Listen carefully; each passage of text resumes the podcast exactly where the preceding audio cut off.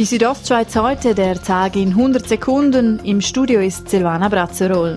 Die Abstimmung über die Volksinitiative der CVP über die Abschaffung der Heiratsstrafe ist annulliert worden. Dies hat das Bundesgericht entschieden. Grund dafür sind fehlerhafte Informationen seitens des Bundesrats. Dieser war von einer merklich tieferen Zahl Betroffener ausgegangen als in Wirklichkeit. CVP-Nationalrat Martin Candinas sagt zum Entscheid. Es ist ein historischer Entscheid für die Schweiz, weil es das noch nie gegeben hat, dass eine Volksabstimmung annulliert worden ist. Es ist natürlich auch ein Erfolg für die CVP. Der Straßenabschnitt zwischen Sils und Maloja im Oberengadin ist im Winter gelegentlich wegen Lawinengefahr gesperrt.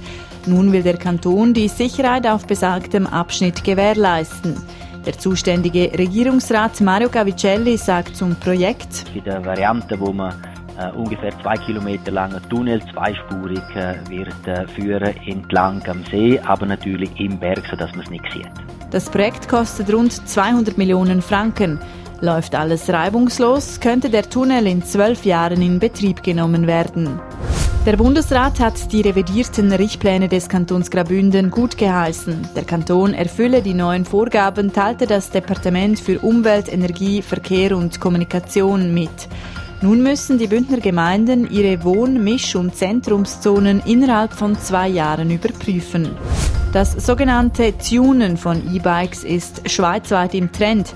Dies berichten verschiedene Medien. Das Schnellermachen von E-Bikes könne bei einem Unfall gravierende Folgen haben, sagt Miriam Eberhardt von der AXA-Versicherung. Wenn da zum Beispiel Heilungskosten dazukommen, kann das ähm, fünf- oder sechsstelliger Betrag sein, was einem je nachdem kann ruinieren, wenn das äh, keine Versicherung übernimmt.